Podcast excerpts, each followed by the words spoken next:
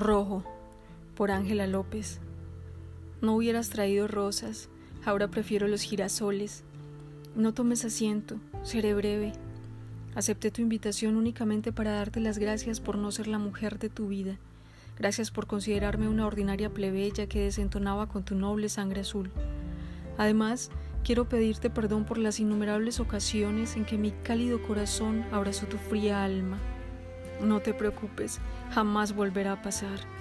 He aprendido lo absurdo e inútil de amar a quien no desea ser amado.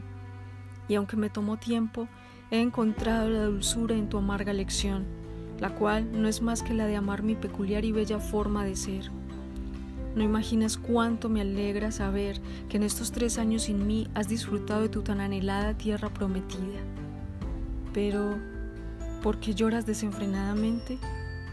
Ah, Supongo que estás recordando lo feliz que has sido desde aquella noche en que te liberaste de esta mujer y su agobiante amor. Vaya que a la vida le gusta presumir su lado más irónico. Hoy también llueve como en esa ocasión. Haz lo mismo que me aconsejaste en ese frío viernes de abril. Abre tu paraguas rojo.